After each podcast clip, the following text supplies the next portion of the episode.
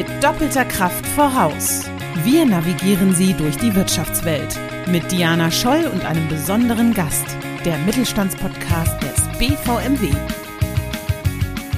Wir sind ein sehr bunter, diffuser Haufen in Anführungsstrichen. Ein Konzert, das nur die Hälfte der möglichen äh, Teilnehmertickets verkaufen darf, das wird nicht wirtschaftlich sein. Dürfen wir denn jemals wieder normale Veranstaltungen machen? Normal in Anführungsstrichen. Und da stellen wir einfach fest mittlerweile, dass man irgendwann einfach im Kopf aufgibt und sagt, naja, also ähm, wie, wie soll denn das eigentlich weitergehen? Eine mittelmäßige Veranstaltung, die man digitalisiert, bleibt halt eine mittelmäßige Veranstaltung, nur halt digital. Äh, uns fehlt einfach nach wie vor dieser Blick an den Horizont, wo wir sagen können, okay, jetzt haben wir noch mal so und so lange und dann dürfen wir bitte auch nochmal arbeiten.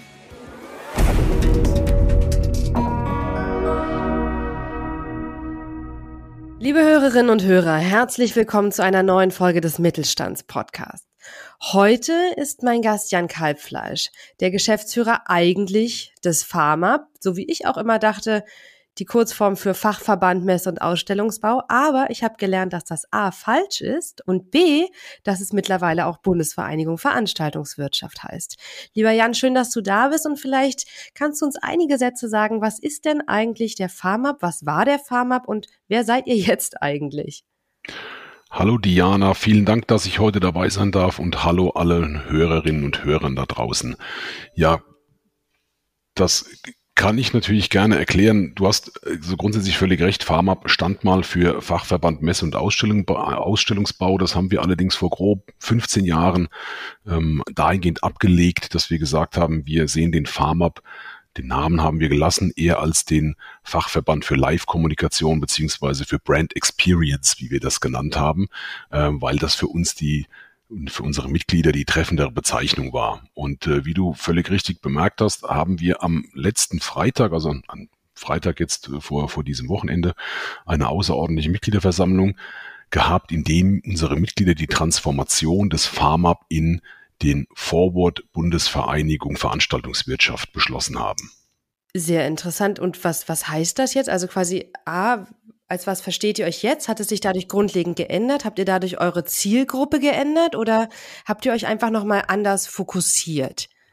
Also tatsächlich ändert sich im äh, Forward sehr viel im Vergleich zum FarmUp, zumindest wenn man von außen drauf schaut. Der FarmUp war bisher ja ein reiner Unternehmensverband. Das wird sich äh, ändern. Wir werden auch Einzelmitglieder aufnehmen. Wir haben ein komplett durchgängiges Mitgliedsmodell entworfen, das äh, zulässt, dass Mitglieder von ganz klein nach ganz groß, ohne dass ich das irgendwie wertend meine, ähm, ihre Heimat im Vorwort finden können. Wir haben natürlich die Agenda des Verbands auch äh, deutlich geschärft hinsichtlich der politischen Interessenvertretung, weil es nach wie vor der Bereich ist, in dem wir unseren Mitgliedern und letzten Endes der gesamten Branche auch den größten Nutzen stiften können. Und, das ist allerdings für uns jetzt gar nicht so ein Riesenschritt, der Farmab war ja schon immer ein in Anführungsstrichen Gemischtwarenladen. äh, wir hatten ja schon immer alles an Mitgliedern in unserem Verband für professionelle Live-Kommunikation. Das möchten wir noch äh, stärker nach außen kommunizieren, indem wir die Möglichkeiten der Mitgliedschaft auch inhaltlich verändert haben, also die gesamte Veranstaltungswirtschaft in ihrer Herrlichkeit abbilden wollen. Vielleicht als Laie, jemand, der von außen drauf schaut, was ist denn die Veranstaltungswirtschaft? Was, was umfasst denn diese Branche alles? Man kann sich vielleicht einiges vorstellen, vielleicht ja Messe, vielleicht Konzerte, aber was hängt denn da eigentlich alles genau dran? Also wer findet auch bei euch wirklich eine Heimat? Ja, also tatsächlich ist das äh, auch ein, ein Riesenthema für uns immer in der Kommunikation mit der Politik und auch mit der, mit der Gesellschaft, mit den Medien. Wir sind ein sehr bunter, diffuser Haufen in Anführungsstrichen und man, ähm, man kommt sehr schnell an die Grenze, ist etwas noch komplett zurechenbar oder ist es nur teilweise zurechenbar? Wie du natürlich völlig richtig sagst, so der, der Markenkern ist natürlich ähm, die Messe, die Veranstaltungen, sind die Konzerte ähm, und es sind die gesamten, diese ganze Bandbreite an Dienstleistern für diese einzelnen Formate, die wir haben.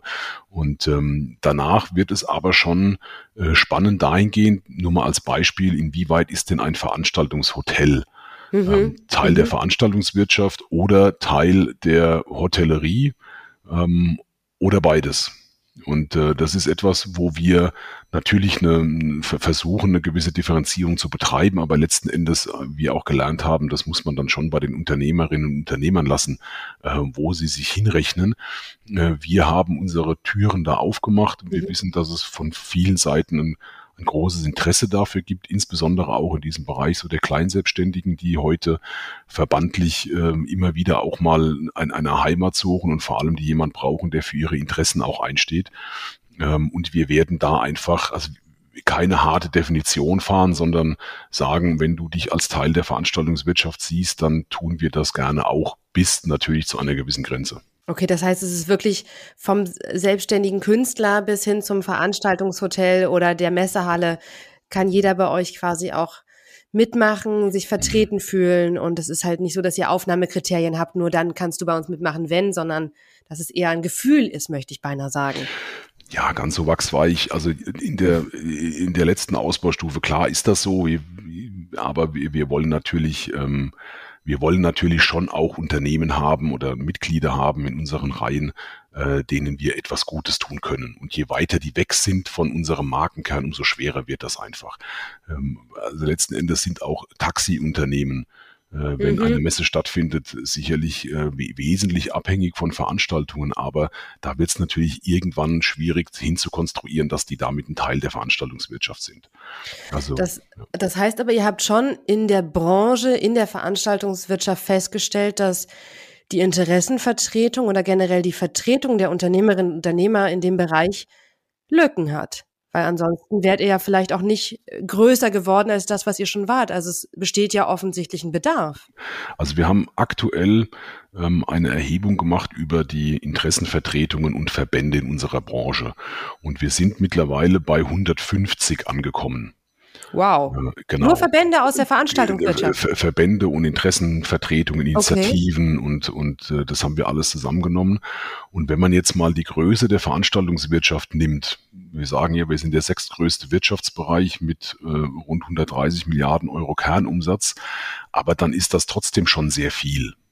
Ja, ja. 150 äh, Initiativen ja. und Verbände. Und was wir gesagt haben, ähm, das wirst du bestätigen können als Politikprofi, je zersplitterter eine Branche ist mhm. in, ihrer, in ihrer Meinungsbildung und auch in ihren Forderungen, umso schwerer wird man in der Politik gehört. Und wir möchten jetzt natürlich, wir haben also nicht den Anspruch, dass wir irgendwelche Verbände und Initiativen äh, vertreiben von, von unserem Markt. Wir möchten aber schon eine Alternative bilden, eine Alternative bieten ähm, für 90 Prozent unserer Unternehmen und Unternehmerinnen und Unternehmer in dieser Branche sind nicht organisiert. Das mhm. ist immer so eine Zahl, die wir äh, sehr belastbar mittlerweile annehmen können. Und für die möchten wir die Möglichkeit äh, geben zu sagen, also man hat da die Möglichkeit, in einem modernen, niedrigschwelligen, partizipativen Verband Mitglied zu werden. Und ähm, wir hoffen, dass es immer weniger Gründe gibt, es nicht zu tun. Es ist gerade für die Branche waren es ja durchaus, sage ich mal, bewegende Zeit. Man hatte immer das Gefühl, das ist eine Branche, die die einfach nur lebt, die emotional immer dabei ist. Es waren immer viele Gefühle damit verbunden. Es lief einfach die ganze Zeit keine Schwierigkeiten politisch hin und her. Und dann kam der letzte, das letzte Jahr, dann kam Corona. Und deswegen, ich glaube, die Frage wirst du schon so oft gestellt bekommen haben, aber wie geht's denn eigentlich der Branche derzeit? In einem Wort sehr schlecht. Das waren jetzt zwei Worte, also in einem Wort schlecht, wenn, ihr, wenn ihr das nachher schneidet. Ähm, okay, nee, dabei, dabei muss man auf der einen Seite natürlich jetzt mal, sagen wir so, das ganz Faktische betrachten. Und da muss man sagen, ist uns gemeinsam mit der Politik schon einiges gelungen an Hilfen. Ähm? Naja, diese, also was ist gut gelaufen? Naja, so gut, gut ist immer relativ, aber sag, sagen wir mal, wenn wir den Status jetzt nehmen, äh, in, in, mit ja. der Überbrückungshilfe 3, die aktuell läuft und auch in den allermeisten Fällen äh, mit November- und Dezemberhilfe, die teilweise allerdings immer noch nicht ausgezahlt ist und mit dem Kurzarbeitergeld, äh, mit den Eigenkapitalzuschüssen, die jetzt in Aussicht gestellt sind, äh, damit kommt ein Unternehmen, wenn es seine Hausaufgaben richtig gemacht hat und sich auch äh, wirklich äh, ein Stück weit reorganisiert hat, damit könnte man überleben bis zum Auslaufen der Hilfen. So, ähm, mhm. das ist mal das rein faktische. Viel wichtiger mittlerweile ist aber die Perspektive, also so dieses emotionale, wie geht's denn eigentlich für uns weiter? Und da stellen wir einfach fest mittlerweile, und ich kann mich da selbst nur noch begrenzt ausschließen, dass man irgendwann einfach im Kopf aufgibt und sagt, naja, also ähm, wie, wie soll denn das eigentlich weitergehen? Und nun bemerken wir an allen Ecken und Enden, äh, dass die, dass Lockerungen kommen von den, von den Corona-Regeln. Wir müssen aber immer wieder feststellen und wir müssen das auch laut kommunizieren, diese Änderungen sind für die Veranstaltungswirtschaft weitgehend wirkungsfrei. Warum? Naja, weil ich jetzt natürlich Veranstaltungen machen kann, aber in einer Dimension, ja. die für uns nicht so richtig spannend ist und in Verbindung mit so vielen Einschränkungen, dass ich es nicht wirtschaftlich machen kann. Und das ist nun mal das Wesen unserer Branche, die wirtschaftliche Durchführung von Veranstaltungen. Damit verdienen wir unser Geld. Und es ist total wichtig und richtig, dass jetzt Menschen in, in die Gastronomie wieder gehen können, dass Menschen wieder heiraten können. Das ist aber nicht das, womit die Veranstaltungswirtschaft ihre Umsätze erwirtschaftet. Und kann da nur sagen, ein, ein Konzert, das nur ein Drittel oder die Hälfte der möglichen äh, Teilnehmer-Tickets äh, verkaufen darf, das wird nicht wirtschaftlich sein. Da kann man sich drehen und wenden, wie man will. Und wenn darauf kommen noch massivste mhm. mhm. Forderungen hinsichtlich äh, Tracking und Nachverfolgung und so weiter, die alle richtig sind, wird das aber im Ergebnis dazu führen, dass ganz viele Leute, und das merken wir heute, sagen, ich kann unter diesen Umständen mhm. nicht wirtschaftlich arbeiten. Und jetzt ist für uns die große Gefahr, die gerade in, in, der, in diesem Gesamtkontext Gesellschaft, Politik und Medien ist, ist, dass alle meinen, wir lockern gerade ganz heftig und die Politik dann meint, und das haben ja die letzten Beschlüsse auch gezeigt, naja, dann können wir ja Ende September Schluss machen mit den ganzen Hilfen, mhm, dann ist ja, ja alles gut, dann kann ich nur sehr laut rufen, das wird für unsere Branche nicht funktionieren. Okay. Und äh, da sind wir jetzt gerade wieder sehr im, im naja, im Disput mit, äh, mit der Politik, weil das eigentlich genau das war, was wir befürchtet haben. Mhm, und das mhm. scheint sich jetzt auch so einzustellen. Ja, wir kennen das auch. Also wir haben auch mit vielen Gastronomen gesprochen, die sagen auch, die Außengastronomie alleine hilft uns schlichtweg nicht, vor allem wenn genau. wir in bestimmten ja. Gebieten sind, wo schlichtweg einfach mal Regenwetter angesagt ist. Das hilft uns nicht. Und ich glaube, da ist es tatsächlich ähnlich. Aber ist denn das Ohr der Politik offener geworden? Weil gerade zu Beginn hatte man das Gefühl, die hatten euch gar nicht auf dem Schirm. Es ist, hat, da hat sich aber schon einiges getan, oder? Auch, auch den, äh, euren Präsidenten hat man öfter oder Vorstandsvorsitzenden hat man öfter jetzt auch bei den, bei den Runden mitgesehen und so. Also er ist, der, also der Tisch ist ja dahingehend wirklich erweitert worden, was ja zu begrüßen ja, ist. Aber absolut. hat es sich dennoch insgesamt verbessert, dass man jetzt auch das offenere Ohr auch hat? Also ich glaube, es waren, waren zwei Punkte, zwei neuralgische Punkte im politischen Diskurs, die wir hatten. Das war zum einen, ähm, muss man ganz klar sagen, das Thema Alarmstufe Rot. Mhm ähm, wo wir auf die Straße gegangen sind und demonstriert haben, zweimal, wo wir auf sehr imposant in Berlin sind. übrigens gewesen, muss man an der, der, sehr, Stelle sehr, wirklich sagen. Sehr imposant. Das, das war ganz sicher ein, ein aktivierendes Moment für die Politik. Mhm.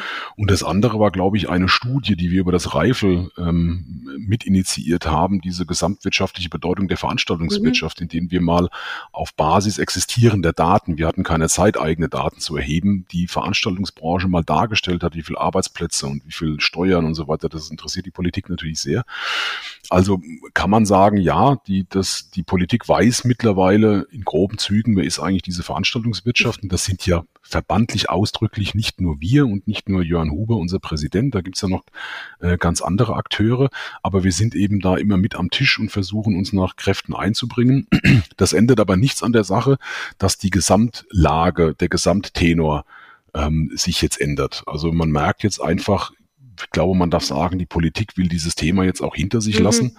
Es gibt jetzt andere Themen, die heißen Wahlkampf und wer wird Kanzler und so weiter. Und äh, das sind jetzt viel, viel spannendere Themen für diese Damen und Herren, aber äh, uns fehlt einfach nach wie vor dieser Blick an den Horizont, wo wir sagen können, okay, jetzt haben wir noch mal so und so lange und dann dürfen wir bitte auch nochmal arbeiten. Also das ist, ich bin ja in mehreren runden Tischen mit, mit Landesregierungen, die ja bei diesen Verordnungen da immer äh, federführend sind. Und da muss man sagen, da gibt's also Stufenpläne, die regeln runter bis eine Inzidenz null. Mhm. Und auch bei einer Inzidenz null dürften wir nicht wieder normal arbeiten. Okay, tatsächlich. Und Ja, ja, also von, von 0 bis 10 ist eine Stufe äh, und die sieht immer noch vor, dass wir mit, mit Masken und Abstand und äh, Tracking und Hygienemaßnahmen und dann, dann muss man schon mal fragen, bei allem Ver Verständnis für die Vorsicht da, aber also wenn wir vorher null hatten und jetzt wieder null haben, wo ist denn jetzt dann, also dürfen mhm. wir denn jemals wieder normale Veranstaltungen machen? Normal in Anführungsstrichen. Und wenn das nicht der Fall ist, ähm, dann wird es auf Dauer wirklich glaube ich, schwierig, sagst, das zu kommunizieren. Du sagtest es vorhin, dass es äh, durchaus schwierig ist, das Ganze auch persönlich mitzuerleben, dass man eine gewisse Resignation hat. Und ich kann mich erinnern, diese ganzen MPK-Runden, also wo die Ministerpräsidentinnen und Ministerpräsidenten zusammensaßen und dann bis nachts um drei entweder Candy Crush gespielt haben oder halt Entscheidungen gefällt haben, je nachdem ich weiß, wie es bei uns war, wie wir mit Sorge jedes Mal draufgeschaut haben. Ich mag mir gar nicht vorstellen, wie das bei euch war, da man ja quasi eigentlich noch weniger Perspektive bekommen hat als vorher schon und am Ende nur noch stärker eingeschränkt wurde. Wie war, wie war das? Kannst du dazu was sagen?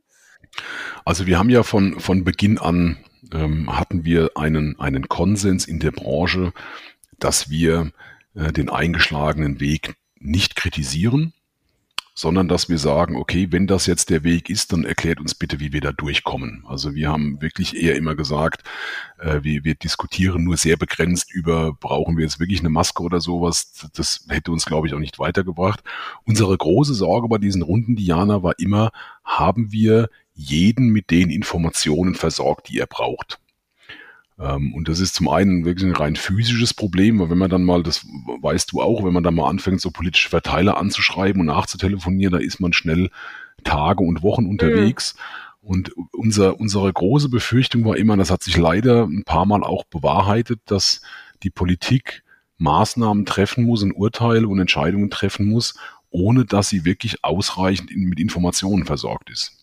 Und das haben wir immer als Kernaufgabe unserer Interessenvertretung verstehen, verstanden, dass wir sagen, okay, ihr müsst aber bitte schon wissen, was ihr da gerade entscheidet und was die Folgen dieser Entscheidung sind. Und das war immer unsere große Sorge. Wir hatten wirklich ganz selten den Eindruck, dass da jemand bewusst gegen uns entscheidet. Das könnte ich wirklich nicht sagen. Äh, aber immer wieder mal mussten wir danach sagen, boah, wie kann man denn mhm, so mhm. etwas? Also allein schon diese diese Debatte um Großveranstaltungen. Hm. Äh, es hieß ja immer, Großveranstaltungen müssen verboten werden. Es hat aber nie irgendwie jemand mal eine Definition gefunden für Großveranstaltungen. Oder sie war einfach in jedem Landkreis anders. Sie war in jedem Landkreis anders und es war im Dreiländereck konnte man äh, fünf Kilometer da konnte man eine machen und wenn man über die Grenze gefahren ist, konnte man keine machen. Mhm, das waren so, mhm. so ganz viele Dinge, wo wir immer wieder gesagt haben, also Leute, wir, wir verstehen uns durchaus als Partner und wir sind auch bereit, dieses, dieses Opfer für die Gesellschaft zu bringen, auf unseren, auf unser Geschäft zu verzichten, aber dann müsst ihr uns auf der anderen Seite helfen. Und wie gesagt, heute stehen wir da.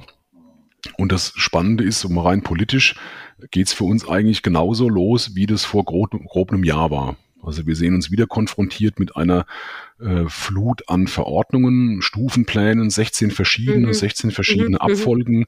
Ich habe vor kurzem mit einem Mitglied gesprochen, der plant gerade eine Roadshow durch wirklich fast jede, jedes Bundesland. Und er darf für jedes Bundesland, mhm. teilweise für einzelne Regionen, muss der komplett einzelne Hygienepläne schreiben und einzelne äh, ähm, Genehmigungsverfahren durchlaufen. Und das ist natürlich alles äh, sehr ungünstig. Vor allem muss man ja immer vor dem Hintergrund sehen, Deutschland ist Messeland Nummer ja. eins und weltweit Nummer drei bei Veranstaltungen. Zumindest vor Corona war das so.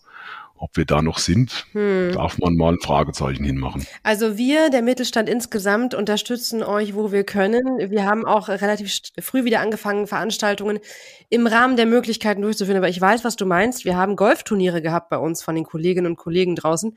Und da waren einfach einige Löcher abgesperrt, weil die in einem anderen Bundesland lagen. Und dort durfte man nicht spielen. Ja, da war die Inzidenz noch eine andere und dann musste man halt quasi von Loch 9 zu Loch 13 übergehen, weil die anderen schlichtweg auf einem anderen Gebiet lagen. Also ja, ja ich weiß. Aber um das Politische einfach mal abzuschließen, was sind denn konkret wirklich Punkte, wo du sagst, okay, das muss A bis zur Bundestagswahl passieren oder eben nicht passieren und das wünschen wir uns aber auch von der kommenden Legislatur. Wir haben ja nun mal ein Wahljahr. Da werden einige Karten neu gemischt. Was sind wirklich konkrete Punkte, wo ihr sagt, das ist das Ziel, wofür ihr auch antretet?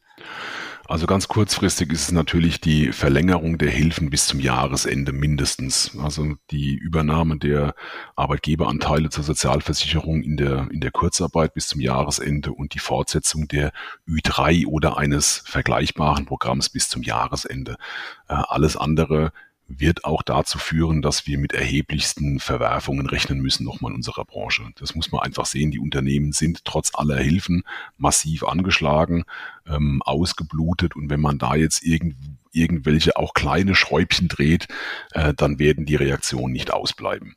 Äh, wir haben ja auch, wir werfen gerade auch schon einen, einen sehr äh, detaillierten Blick natürlich auf die anstehende Bundestagswahl. Mhm. Wir haben deshalb auch ein neues Format zur politischen Interessenvertretung gerade ins Leben gerufen, nämlich die Bundeskonferenz Veranstaltungswirtschaft. Mhm wo wir uns gemeinsam mit gerne allen Verbänden der Veranstaltungswirtschaft ähm, zusammensetzen und eine politische Agenda für unseren Wirtschaftszweig entwerfen, äh, den wir dann an die Politik weitergeben ja, wollen. Mhm. Und da wird, äh, wird auf jeden Fall ähm, wird klar von unserer Seite aus die Forderung sein, dass wir als Wirtschaftszweig so anerkannt werden, wie wir es natürlich unserer Meinung nach verdient haben als sechstgrößter Wirtschaftszweig und wir klare Ansprechpartner benannt bekommen und wir ähm, regelmäßige ähm, politischen Kommunikationskanal geöffnet bekommen in die Politik. Und unser Ziel ist, hinter vorgehaltener Hand bitte gerne auch rausschneiden.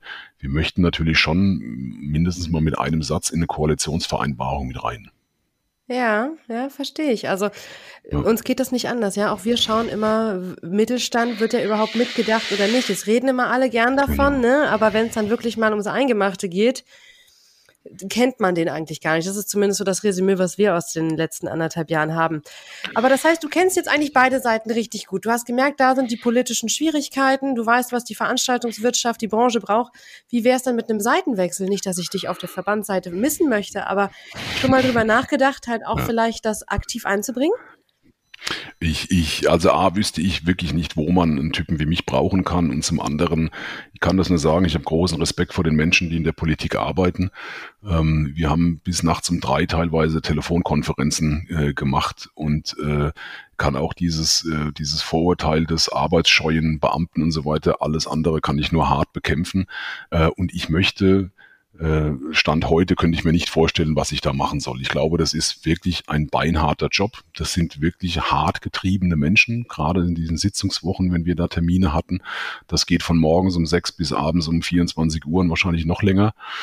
Ähm, und deswegen glaube ich, solange ich noch, solange man mich hier will, bleibe ich erstmal noch bei Forward und äh, plane das dann für die zweite Karriere. Man kann ja relativ lang in der Politik arbeiten, habe ich gehört. Äh, D durchaus, ja. durchaus, ja. Also es ist, äh, aber ich finde es immer spannend. Das ist, äh, wir haben ganz oft tatsächlich, dass halt gerade Leute, die unternehmerisch auch tätig sind, und auch du hast ja den Hintergrund, ähm, dass für die dann Politik eigentlich eher weniger was ist. Aber dann bleiben wir doch mal beim Unternehmerischen. Die Branche, wir hatten es ja jetzt gerade relativ breit auch, hatte Schwierigkeiten, hatte viele Probleme, aber es gab mit Sicherheit auch wahnsinnige Aha- und Innovationsmomente. Oder? Was war denn vielleicht neu? Was, wo wurden denn Innovationen wirklich dargestellt? Was für Lösungen wurden gefunden, über die man früher, früher vielleicht nicht nachgedacht hat? Oder wo gab es Alternativen? Jetzt ich möchte ich mal nicht allein aufs Digitale gehen, weil ich glaube, da hat jeder auch so seine eigene Meinung. Aber was hat diese Zeit vielleicht auch gebracht, um mal zu zeigen, was kann diese Branche eigentlich? Also ich glaube, äh, da haben sich, zumindest bei meinen Mitgliedern kann ich das sehr klar sagen, eigentlich auch die Branche, die Unternehmerinnen und Unternehmer als das gezeigt, als was wir sie seit Jahrzehnten kennen.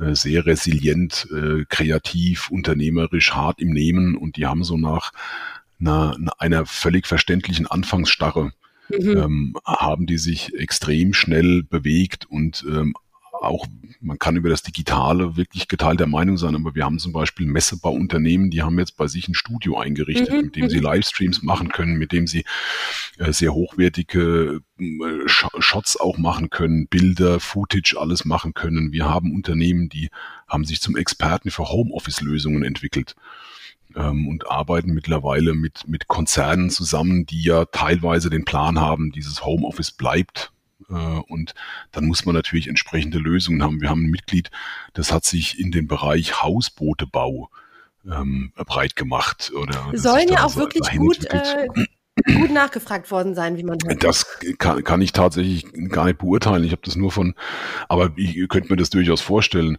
Ähm, und äh, da gibt's jetzt äh, ein Unternehmen aus dem, aus dem Catering-Bereich, die haben einen eigenen so einen äh, Community Store aufgebaut. Oder fangen, sind jetzt da, da dabei, also wohl praktisch eine Community-App gesteuert und Algorithmen gesteuert, einen kleinen Supermarkt auf dem Weg zwischen Arbeit und Zuhause hat, den sie praktisch mehr oder weniger selbst bestückt. Huh was, was sie denn so brauchen. Also da gibt es wirklich ein, ein Füllhorn an tollen Lösungen.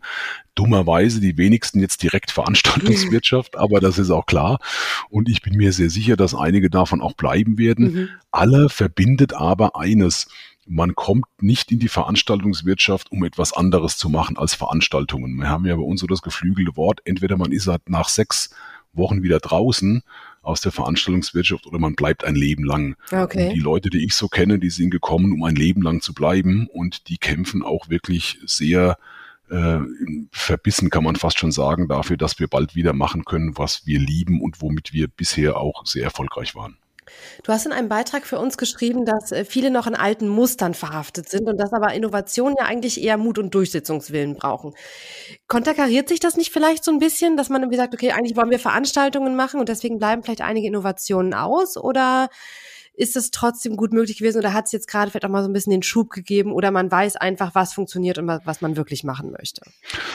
Das ist, das ist beides richtig. Man muss nur einfach sehen, bei dieser Innovation, die wir betreiben, hängen wir natürlich auch immer an unseren Kunden. Wir sind ja eine Dienstleistungsbranche und das heißt, um wirklich kreativ zu sein, brauchen wir Mut nicht nur selbst, wir brauchen auch Mut bei unseren Kunden. Mhm.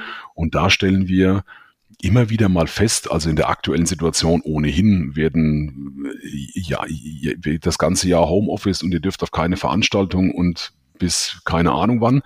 Äh, das ist jetzt nicht ganz so mutig, möchte es aber nicht bewerten. Das kann durchaus auch Sinn machen. Ähm, und wir stellen auch gerade bei diesem Digital immer wieder fest, dass äh, auch das nicht wirklich innovativ betrieben wird, sondern es wird eben versucht, das Bekannte, die bekannten Mechaniken zu übertragen ins Digitale. Und mhm, mhm. äh, da, da bleibt man eben also ich sage jetzt mal, eine, eine mittelmäßige Veranstaltung, die man digitalisiert, bleibt halt eine mittelmäßige Veranstaltung, nur halt digital. Äh, ansonsten passiert da nicht so wahnsinnig viel. Und da gibt es äh, auch bei uns im Mitgliederkreis äh, Agenturen und Dienstleister, die sind da eigentlich sehr viel weiter, die könnten sehr viel mehr machen, äh, brauchen aber natürlich Kunden, die das mitmachen. Hm.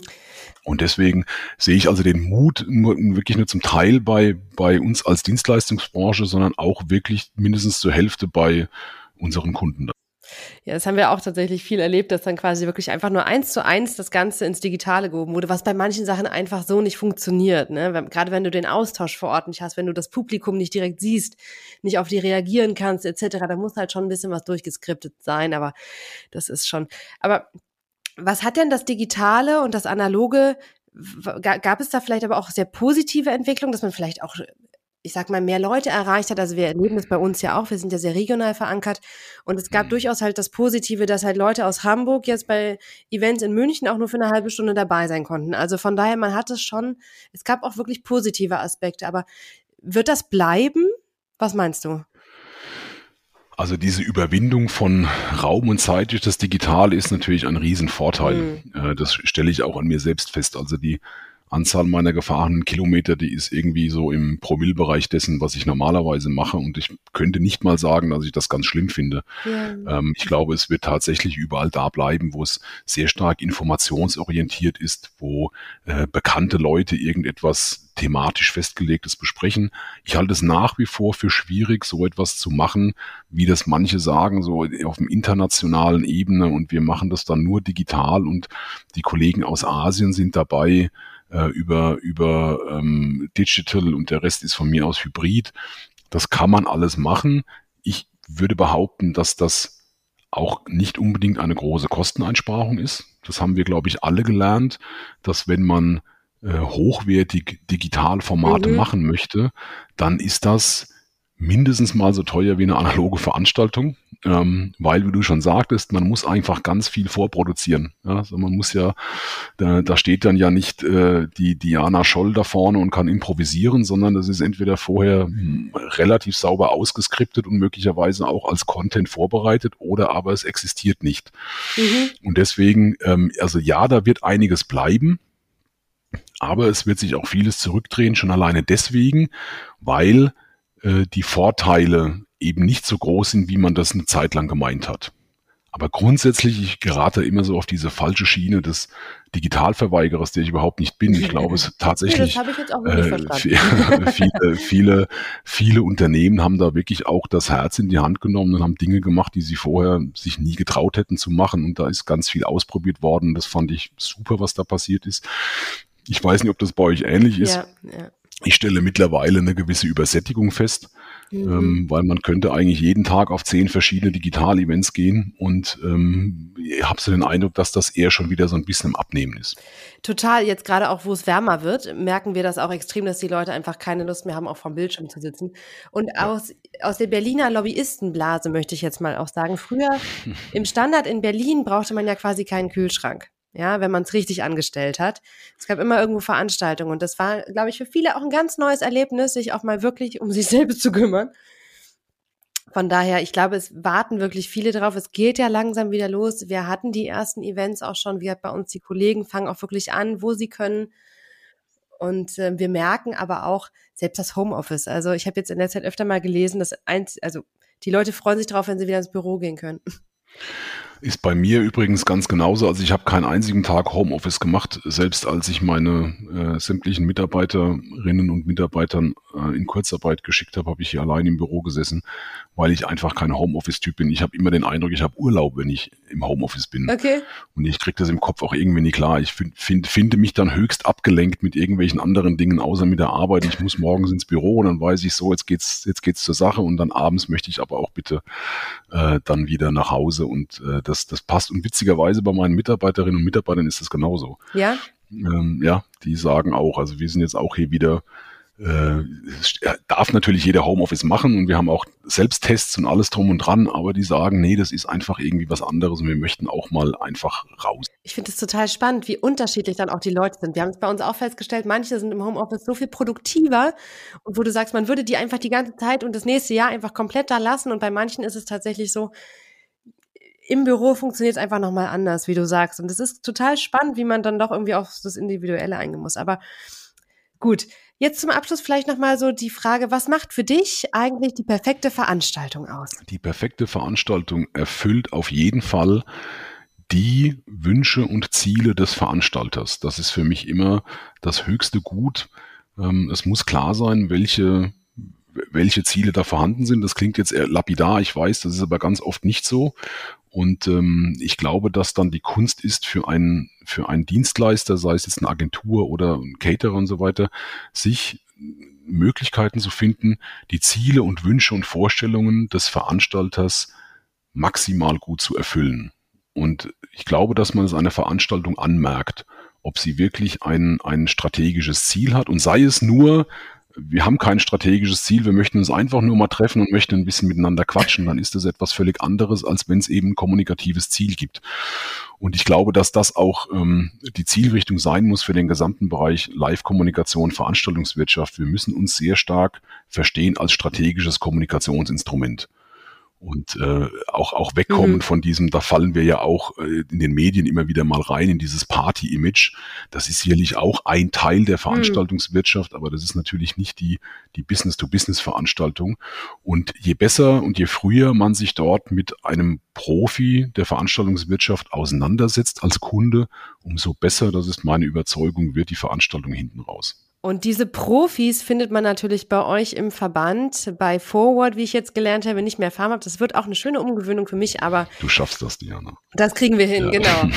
Jetzt ähm, allerletzte Frage. Vorab bedanke ich mich natürlich ganz herzlich auch, dass du äh, so offene Worte für uns hattest und auch einfach mal die Branche nochmal, glaube ich, in ganz anderes Licht gerückt hast. Du hast jetzt einiges schon erlebt, möchte man sagen, vor allem was so die, die die positiven und negativen Seiten vielleicht auch des Jobs waren. Was würdest du denn deinem 18-jährigen Ich mit auf den Weg geben wollen? Oh Gott. Äh, Also ich, ich jetzt ganz böse wäre, sage ich, wär auf keinen Fall Verbandsgeschäftsführer, aber das darf ich jetzt, darf ich jetzt natürlich nicht sagen, aber ich würde mal, Nein, die Verbandsarbeit ist wirklich toll, möchte ich an der Stelle auch nochmal betonen. Die ist, die ist tatsächlich toll, aber ich habe gelernt, dass, also ich bin ja kein, kein klassischer Verbandsmensch. Ich bin ja auch in der dritten Karriere hier reingestolpert in, das, in die Verbandswelt und ich muss schon sagen, das ist, es ist schon speziell, aber es geht ja gar nicht darum. Ich würde meinem 18-jährigen Ich sagen, lerne so viel du kannst und zwar immer und überall. Schau dir alles an, nimm alles auf, je größer dein Werkzeugkasten ist umso leichter kommst du durch verschiedenste Situationen im Leben. Sie hörten mit doppelter Kraft voraus, der Mittelstandspodcast des BVMW. Ihre Anregungen und Ihr Besuch auf mittelstandspodcast.de sind herzlich willkommen. Wir hören uns in zwei Wochen wieder. Thank you.